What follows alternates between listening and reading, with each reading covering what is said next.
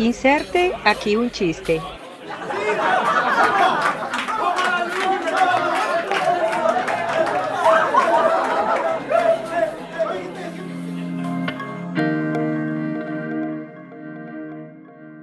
Bienvenidos a Inserte aquí con Nato y Grecia. Hoy queremos que conozcan a Toto Bernal, un comediante panameño que nos contará sobre su trayectoria, metodología y experiencia en el mundo del stand-up. Buenas tardes, mucho gusto. Mi nombre es Toto Bernal. Soy comediante de stand-up en Panamá. Llevo unos cuatro años haciendo stand-up comedy. Y tengo 32 años, o sea que empecé a los 28, si hacen las matemáticas bien. También tenía un programa de radio, pero ya no. Ahora estoy haciendo un podcast con María Fernando Valles, que es la, eh, bueno, es mi, es mi señora novia, esposa, mamá de, mi hijo. Exacto, el amor de mi vida. Todo, mi todo, todo. significant other, como se dice en inglés. Ajá. Y entonces, nada, ahí- ahí seguimos haciendo comedia y pensando en una proyección internacional en algún momento, ¿no? ¿Y cómo se llama tu podcast para que todos lo escuchen? Ok, como yo soy panameño y ella es venezolana, se llama Ahuevazones y Mariqueras. Básicamente, ¿Y por qué? Cuéntanos. porque ahuevazones es la palabra en panameño y mariqueras es el equivalente en venezolano. Y la idea del podcast era para hablar tonterías que en verdad nosotros siempre hablamos de la vida cotidiana, de temas cualquiera por ahí. Y entonces, por eso es que ahora lo estamos haciendo, porque teníamos la idea hace rato y bueno, se nos dio el- la oportunidad. De hecho, te cuento que el primer día que grabamos fue justo cuando cumplimos tres años de relación oficial. Oh. Sí, pero, pero grabamos algo que a ella no le gustó. Porque dice que, ay, no, me oigo como son, como, como boba, así, no sé. Y entonces tuvimos que grabar de nuevo un par de días después. Y ya, bueno, a la gente le gustó por suerte. Eh, la gente lo sigue, lo está eh, descubriendo apenas. Y nada, estamos ahí grabando cualquier tontera y eh, temas que se nos ocurren, ahí le damos. Tratamos de que no sea muy largo tampoco. Porque aquí en Panamá todavía la cultura del podcast no, es, no existe. Al igual que el stand-up comedy, también la cultura eh, está empezando a generarse. De hecho, mi grupo de comediantes y yo somos, nos llamamos los cuatreros y estamos, digamos que nos hemos presentado en muchos bares y restaurantes de Panamá y estamos como creando esa cultura de el público de stand-up comedy porque, o sea, tú vas a ir a reírte, claro, pero eh, mucha gente cree que lo que uno está hablando es completamente en serio y no en chiste. Otra gente no sabe que, por ejemplo, cuando uno escucha un chiste que te da mucha risa, uno lo aplaude y ese tipo de cosas. Ya, ok. Y Toto, bueno, tú en este momento dices que eres comediante de stand-up y todo, pero el background tuyo, la- lo que eras anteriormente, tú que estudiaste, ¿cómo Ah. llegaste a querer hacer eso también? Bueno, ok, yo en verdad eh, sí, hago eso, pero también tengo un trabajo real, digámoslo así. Eh, eh, soy- estudié ingeniería financiera y soy financista porque eh, aquí en Panamá si yo soy comediante solamente me muero de hambre y yo como bastante, así que yo no quiero morirme de hambre. Y entonces, eh, por ahora es presentándome en las noches y trabajar de día. Eh, soy financista y eh, yo sé que no tiene nada que ver con comedia. De hecho, los números no dan risa. Pero siempre, siempre toda mi vida hablé tonterías con la gente y la gente se reía un montón. Y a mí siempre me llamó la atención el stand-up comedy. Entonces, ¿cómo empecé? Eso. aquí en Panamá no se hacía stand-up comedy, pero una persona de otro país, creo que era peruana, una vez puso en Facebook, dice que vamos a empezar un circuito de stand-up comedy, eh, por favor mándenos su, eh, las personas que quieran hacerlo. Y yo le mandé, me apunté, digamos, yo me presenté la segunda noche de eso. Ellos, ellos lo que vamos a hacer stand-up comedy todos los lunes. Entonces yo fui el primer lunes que ellos iban a empezar, eran unos productores, pues ellos no eran comediantes, solo productores. Y yo fui la primera noche, se presentó un tipo horriblemente malo, que no dio ni un poquito de risa. Y entonces yo pensé, tú sabes qué, yo creo que yo puedo hacer algo mejor que eso, por lo menos un poquito mejor, ¿sabes? Entonces, eh, no es que yo esté diciendo y que, ah, soy el mejor, soy lo máximo, uh, sino que simplemente Pero yo... te diste el potencial. Claro, yo simplemente sentí que, ¿sabes qué? Yo creo que yo puedo hacer algún extraño reír. Entonces, eh, ellos me dijeron de que, bueno, te toca a ti el próximo lunes. Yo, ah, perfect, perfecto. Fui el siguiente lunes y presenté mi rutina, algo así como 20, 25 minutos. Y la gente se murió de risa y ellos me dijeron, hey, esto es exactamente lo que estamos buscando. Puedes ser nuestro host todas las semanas. Y yo dije, wow, ok. Wow. Parece, Súper. parece que estoy buen, parece que, que le- lo hice bien, ¿sabes? Parece que me fue bien. ¿Y de dónde sacaste esa primera rutina? Bueno, eh, la primera rutina la, la saqué de, de- Primero que nada, como esto es audio, ustedes no saben, yo soy calvo. Bueno, en ese momento yo era semicalvo. Por ahí les dejamos una foto. Qué buena explicación, pero sí, es verdad. Entonces, calmo, ajá. Ajá, sí, pero no soy completamente calvo, soy semicalvo. Entonces es como si yo estuviera en esa adolescencia de la calvicie. Como que, como Sí, dice Britney-. Exacto, y entonces es como, como dice Britney Spears, de que I'm not a girl, not yet a woman. Entonces, Exacto.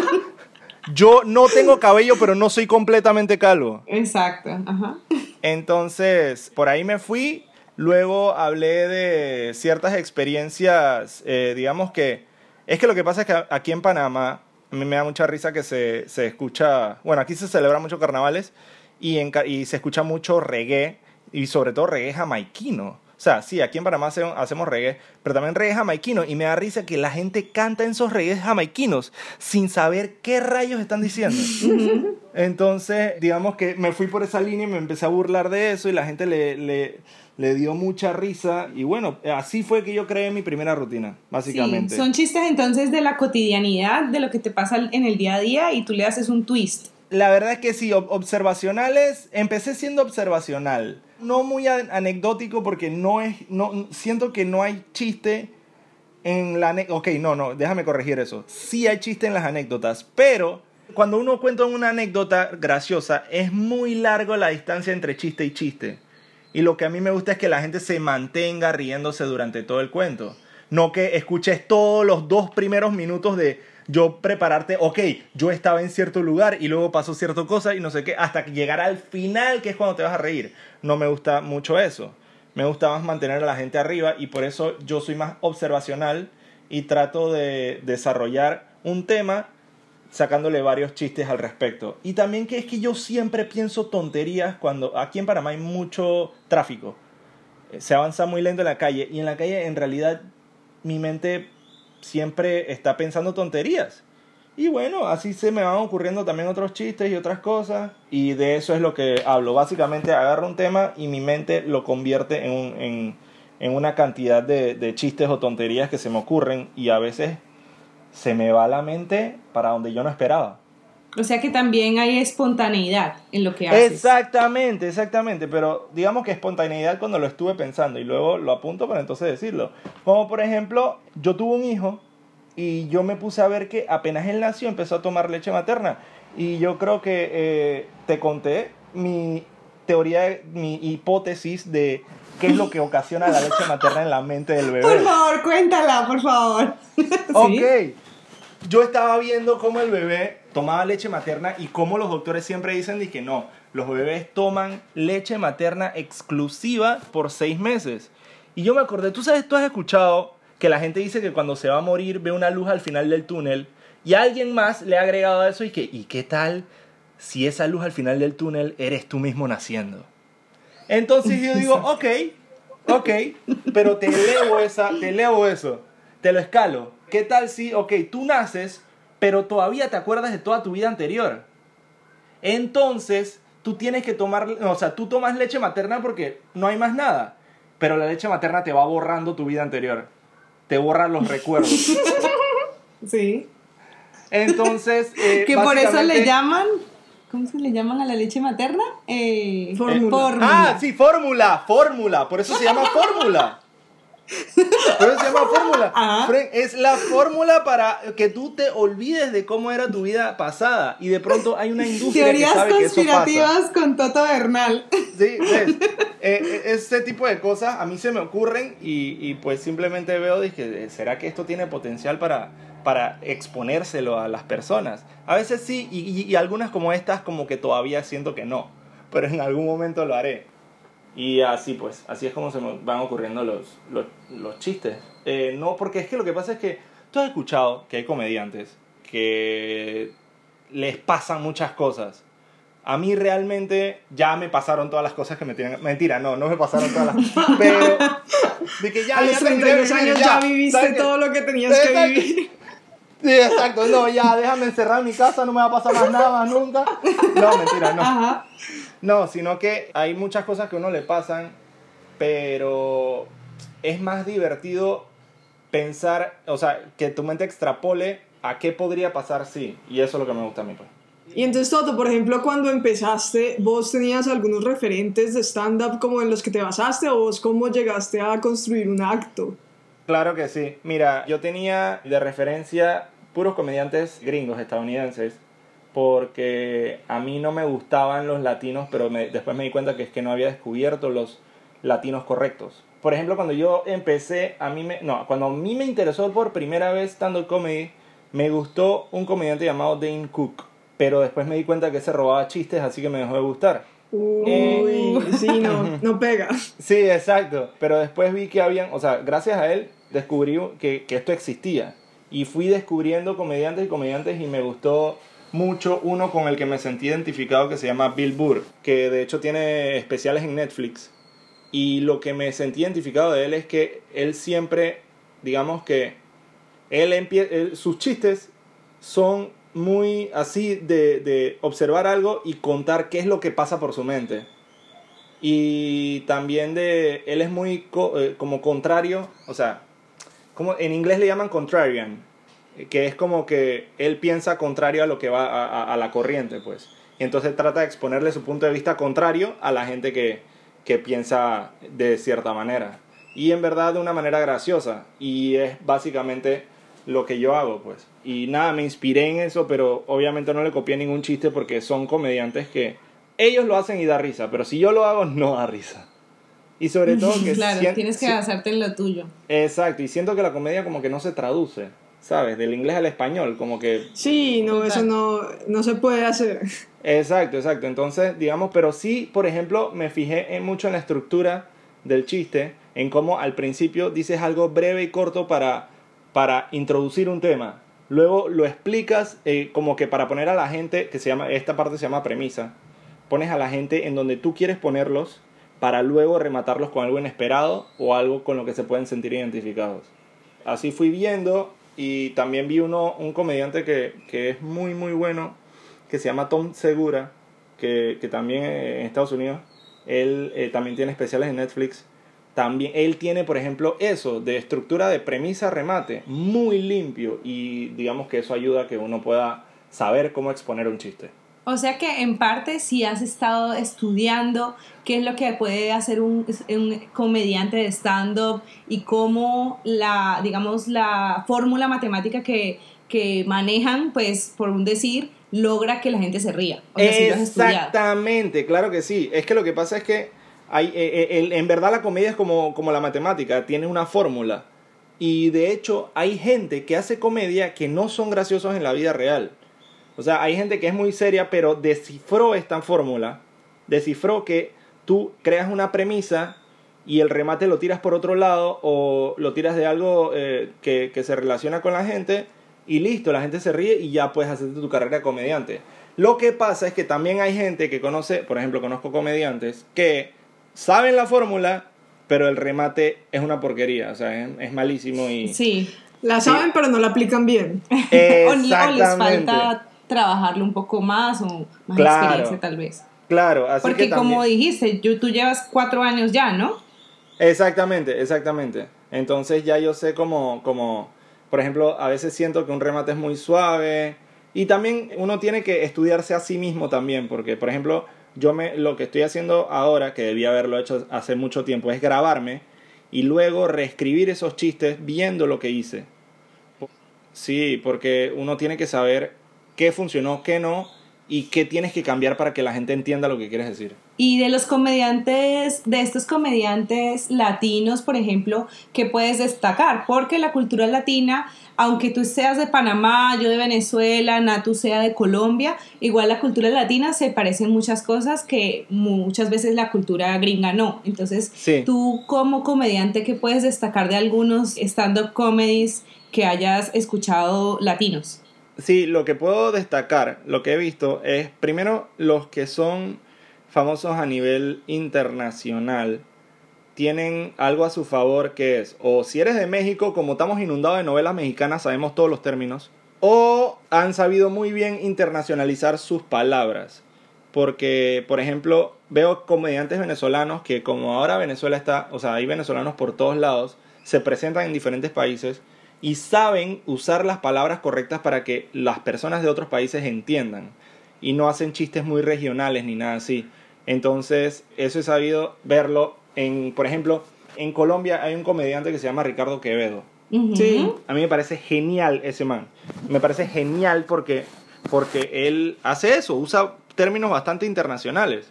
O sea, bastante universales. Y no usa chistes de que, no, que la gente de Manizales es así y la gente de Bogotá es así. No, ¿sabes? Eso, eso te, te limita. Él, él sabe cómo hacer que un tema sea más global. Como por ejemplo también Andrés, Andrés López, creo que se llama. Él, eh, Claro, Andrés una- López, sí.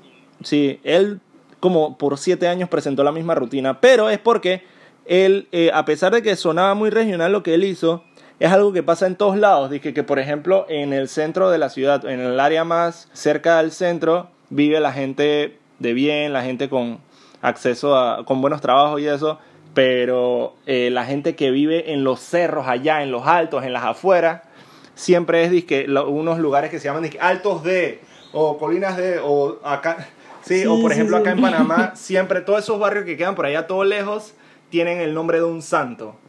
Por ejemplo, que San Miguelito, San Ignacio, Santa, no sé qué, Sant- y, y el más más lejos todo y que Santa María de Jesús de no sé qué. Entre más religioso el nombre, más lejos queda.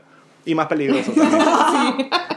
Entonces me di cuenta que eso es una fórmula que usan y por eso es que yo ahora estoy tratando como de, de, de ver cómo, cómo me internacionalizo porque quiero hacer comedia obviamente en otros países porque Panamá es muy chiquito, pero sé que hay potencial pues.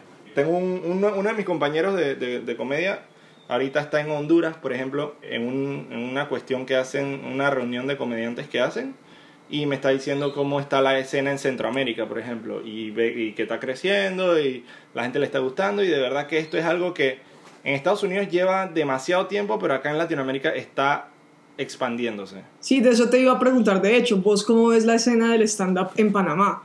En Panamá está verde. Nosotros estamos, digamos que mi grupo comediantes y yo, estamos abriendo como lugares que nunca se habían atrevido a hacer stand-up comedy a que, a que se atrevan a hacerlo y están viendo los, los locales, tanto restaurantes como bares, que esto atrae una clientela que conoce el, el, el bar o el restaurante y les consume. Entonces por eso ahorita mismo aquí en Panamá el local nos paga a nosotros los comediantes. En otros países... Eh, sí, eh, y, y eso tenemos que hacerlo así porque la cultura no existe. En otros países sí han logrado educar a la persona, al, digamos que al asistente al show de comedia, que pague una entrada. Que pague una entrada para ver el show. Aquí la Para gente ver a se- cierta persona. Ujú. Exacto, aquí la gente se molesta porque le cobramos de entrada 5 dólares. 5 dólares es menos que un combo de McDonald's, ¿sabes? Y la gente se... Allá. Ajá, acá, allá, exacto. allá en. Panamá. Porque aquí en Colombia 5 dólares sí Es demasiado. es demasiado ¿En comparado serio? con McDonald's. Pues con Pues, McDonald's. Esto con ya lo hemos hablado. Ah, es bueno, más que un combo de McDonald's, de hecho. No Sí, puede pues ser. es que yo Ah, fui a Panamá a visitar a Maffer, para los que no saben en el podcast, fui a visitar a Maffer y Maffer es la novia de Toto y Toto y yo hablábamos de esto, de que en Panamá muchas veces las comidas son mucho más caras que ciertas Uh, sí. cosas. Por ejemplo, yo quedé impactada de que, eh, ¿cuánto es que cuesta una pizza de Domino's, Toto? Ah, eh, 20 dólares y te traen dos. ¿Qué? 20 dólares y en Colombia son 20 mil pesos, que es muchísimo menos, Menos. que 20 dólares. Sí, o sea, Entonces es súper impactante Son para como nosotros. 7 dólares. Sí, son como 7 dólares. Sí, una pizza Domino's acá cuesta 10, en realidad cuesta 10 dólares, pero siempre te quieren vender 2 a 20 dólares. O sea, tú no puedes comprar una a 10, sino que tienes que comprar 2 a 20 O sea, dólares. si vos querés comer solo, no. No, No, no, hay manera. no. O te comes las dos o no comes. ¿Qué sacrilegio acabas de decir? ¿Comer solo? No, no. Imagínate, es te ve eso, una eh? señora y te pregunta, ¿estás bien? ¿Cómo que, sabes? Porque se, preocup- se preocupan por ti. ¿Qué hace comiendo Sí, solo? Y la claro. gente, la gente susurra alrededor tuyo y que míralo comiendo solo.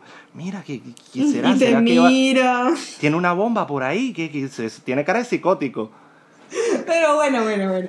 Entonces, estamos hablando de... Volviendo al tema. Sí, volviendo al tema, estamos Ajá. hablando de que pues no hay cultura en Panamá de esto y por esta razón uno no le puede decir a una persona con 5 dólares, ¿estamos hablando? Sí. Con 5 dólares ingresas para ver a esta persona, sino que la gente se siente como no se siente bien, sino que ella va específicamente al bar y si hay algo, pues bien, ¿cierto? Exacto, exactamente. O sea, yo, por ejemplo, nosotros eh, tenemos un bar en el que sí cobramos entrada, 5 dólares precisamente, y tú no sabes la cantidad de gente que nosotros le tenemos que decir a la entrada y que, hola, buenas, hoy hay show de stand-up comedy, son 5 dólares la entrada. La gente que, ah, ah, bueno, adiós, y se van. Ah, en serio. Ok. Sí, o sea, descaradamente. Entonces, eh, es algo que cuesta, pues, o sea, cuesta tiempo y paciencia educar a la gente, pero eventualmente va a pasar. Por ejemplo, eh, la, la cultura venezolana, y creo que los colombianos también sí saben que tienen que pagar por un show de comedia. Por eso yo veo que en Colombia hay muchos más comediantes, en Venezuela hay muchos más comediantes. Y Sí, aquí... acá han salido muchos. ¿Cómo? Sí, salido acá en muchos. Colombia han salido muchos y la, y la cultura del stand-up no sé qué tan fuerte esté, pero, pero sí se ve mucha gente en esas. Sí, sí, ustedes por ejemplo tienen en Colombia programas de televisión de stand-up comedy. Aquí ni Sí, de hecho, de Comedy. Central y todo. Ah, sí. Sí, Hay varios sí. comediantes en Comedy Central que son acá colombianos. Exacto, hasta tienen un festival de comedia de Comedy Central. Yo lo sé porque Sí. Sí. conozco a un venezolano que vino acá a Panamá unos meses y yo me presentaba con él y él se mudó para Medellín. Y yo vi que él se presentó en un festival de Comedy Central en Medellín. Y si lo hacen en Medellín, lo hacen en Bogotá. Seguramente. O Sí, sea, que en varias ciudades, imagínate.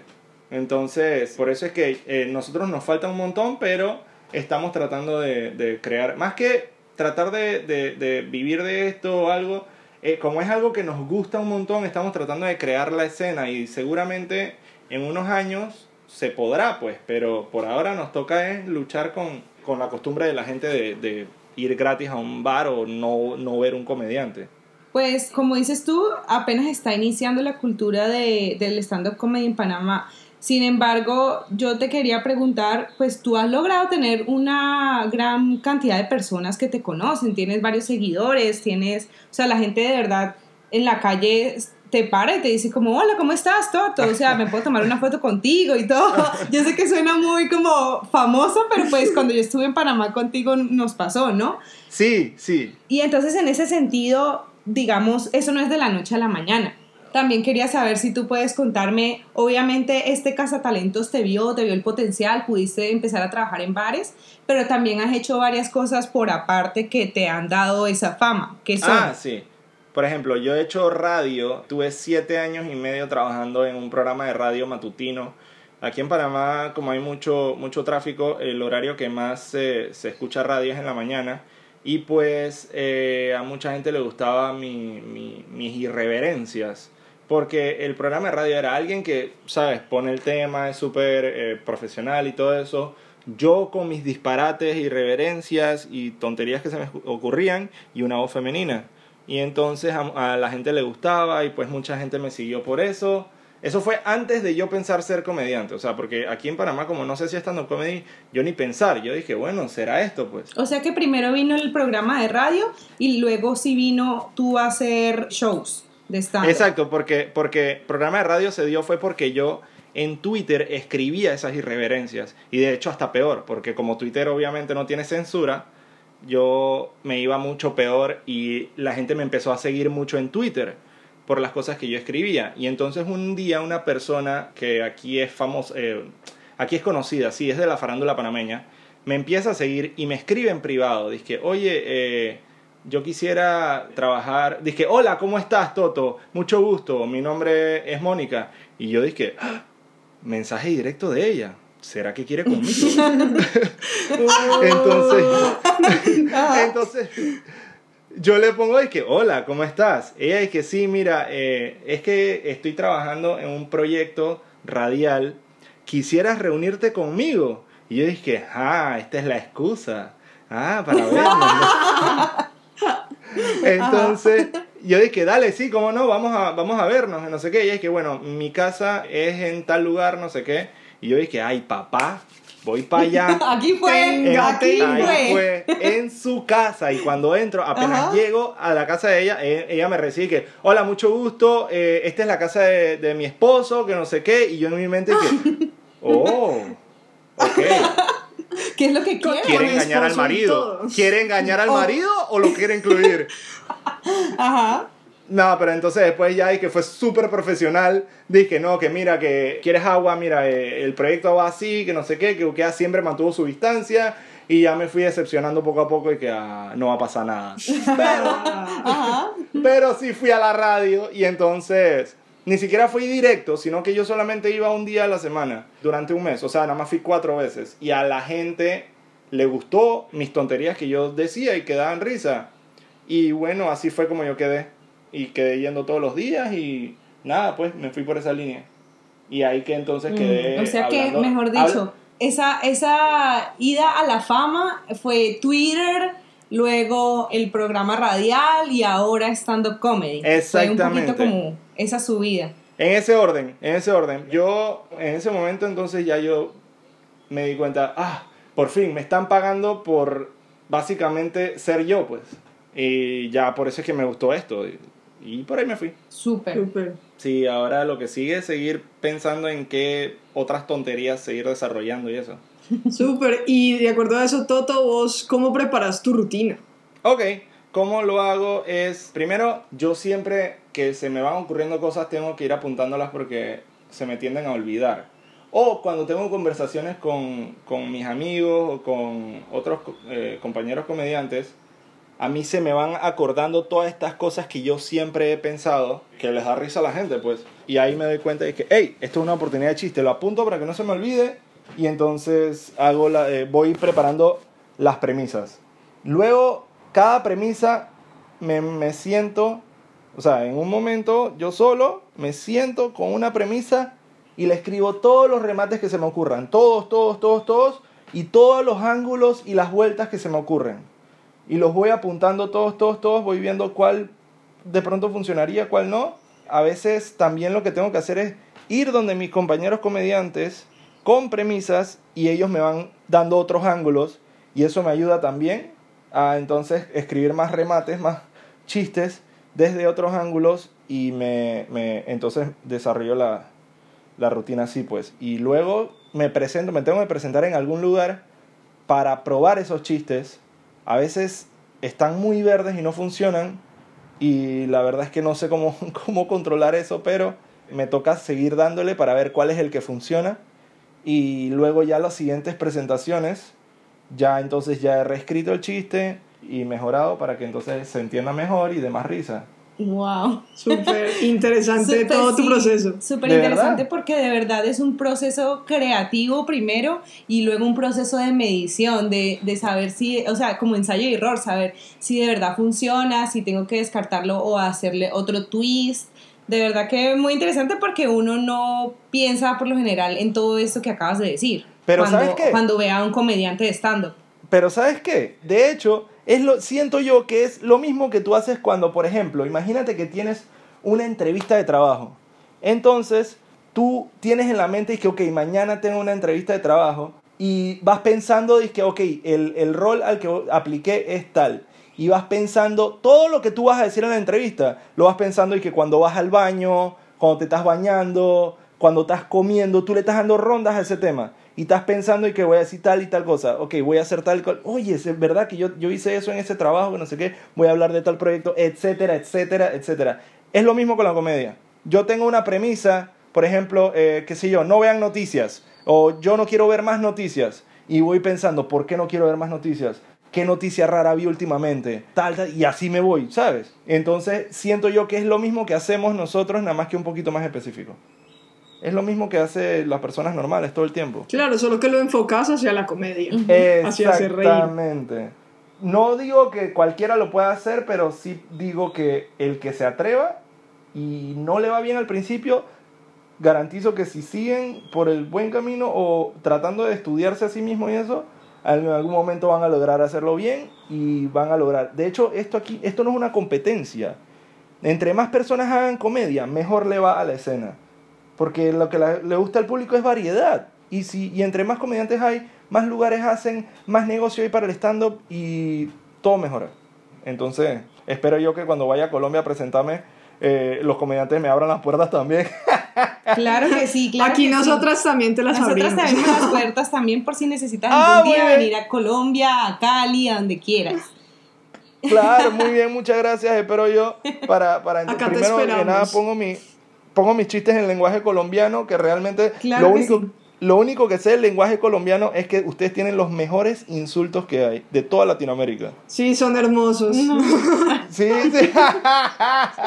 Eso de que agarren un insulto, eso de que agarren un insulto y lo tripliquen, es lo mejor, es lo mejor que Sí, hay. o sea, es que, es que venir a, a decir insultos acá es tan, tan satisfactorio. Ay, Dios mío. Sí, y que también, por ejemplo, no sé si es en toda Colombia, pero que agarren enfermedades de transmisión sexual como insulto es maravilloso. Es Sí, maravilloso. es en toda Colombia, tranquilo, aquí todos ok, entendemos. muy. Buenísimo. Te- incluso te ayudamos a traducir de panameño a colombiano. Yo no puedo decirle a alguien en la calle que tú eres un BPH. De que no, no, no cae, ¿sabes? Tiene que ser colombiano. Sí. Mira, Toto, y una última pregunta es, ¿cada cuánto te presentas también? Eh, bueno, varía, pero eh, generalmente por lo menos una vez a la semana, pero hay semanas buenas en las que me presento tres veces. Por ejemplo, a final de octubre tengo tres presentaciones en una misma semana. Y lo que pasa es que antes estaba en un promedio de dos a tres presentaciones por semana, pero desde que nació mi hijo, o desde, digamos, que estaba cerca de la fecha de nacimiento de mi hijo, traté de bajarle para eh, pasar más tiempo con él, ayudar a Maffer bastante y que pues esto de ser papás primerizos se diera lo menos traumático posible porque es bonito y todo, pero a veces uno se trauma de que cualquier sonidito que hace el bebé, todavía está respirando, eh, está bien. o sea, es bien... entonces, nada, pues por eso es que, por eso es que eh, le bajé, pero ahora estoy tratando de retomar.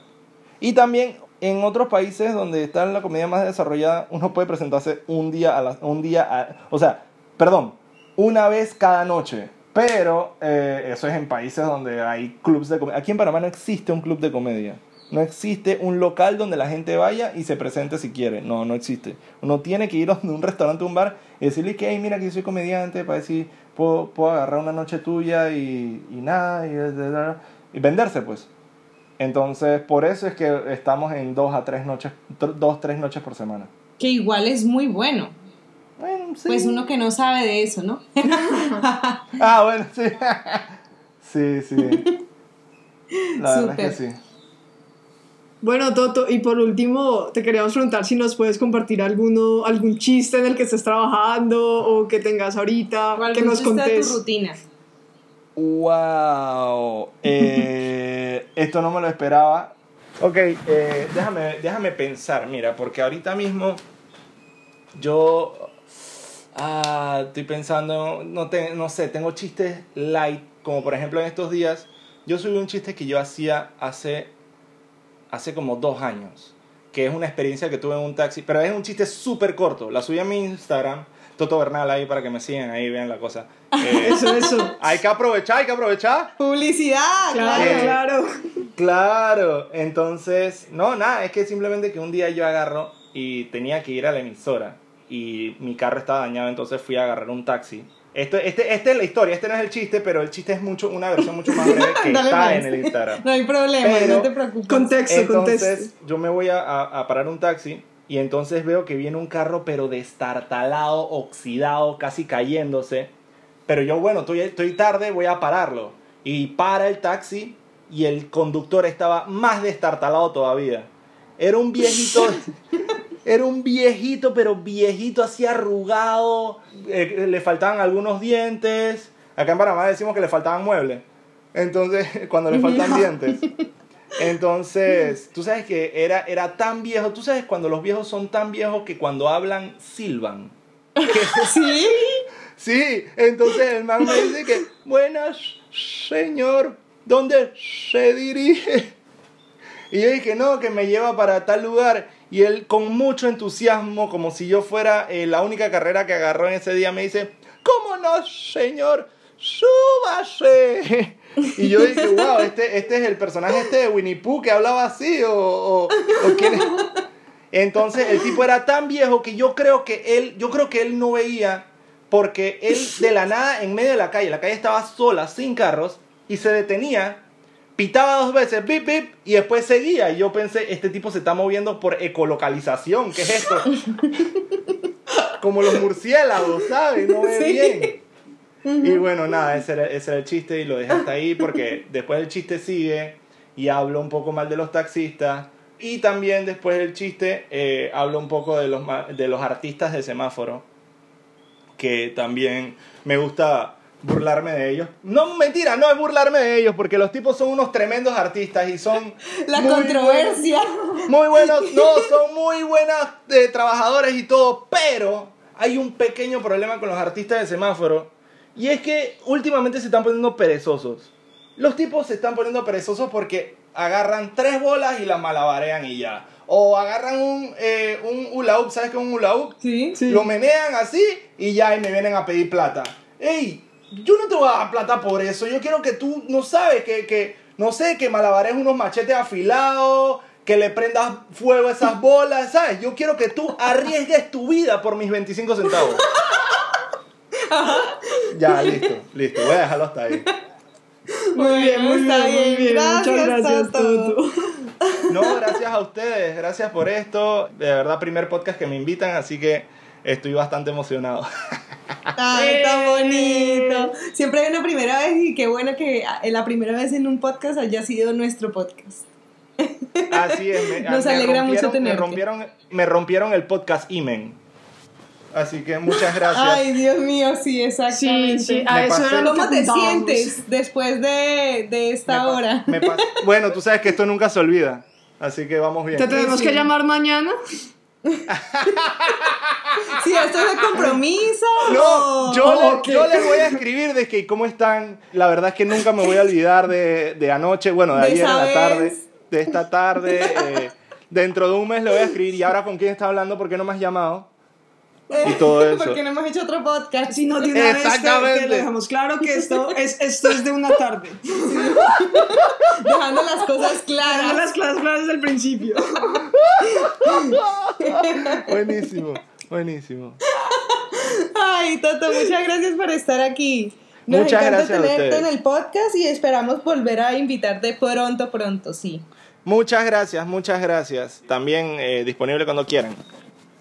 Eh, Ay, excelente, muy bien. muchas gracias, Y todos Toto. recuerden escuchar el podcast de Toto. Sí, claro que sí. A huevazones y mariqueras. ¿Dónde lo pueden encontrar, Toto? A Huevazones y Mariqueras está en todas las plataformas de, de, de internet, disque Spotify, Apple Podcast, Google Podcast, Stitcher, eh, Anchor. En todas en las que está inserte aquí está a huevazones y mariqueras. Exactamente. Bueno, Muchísimas Toto. gracias, Toto. Gracias a Un placer ustedes. tenerte aquí. Igualmente. Chao. Chao.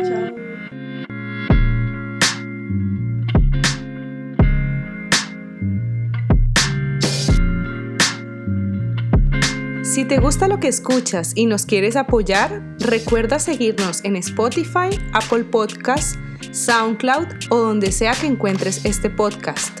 De esta manera podrás ver automáticamente cuando subimos capítulos nuevos. También puedes seguirnos en nuestras redes sociales, buscando arroba inserte aquí en Facebook e Instagram, así como arroba inserte aquí pod en Twitter. Y si estás interesado en contenido adicional del podcast y de nuestras vidas, suscríbete a nuestro canal de YouTube Inserte aquí Podcast. Muchas gracias a todos los que hacen parte de este podcast y a ti por escucharnos. Los esperamos en el próximo capítulo.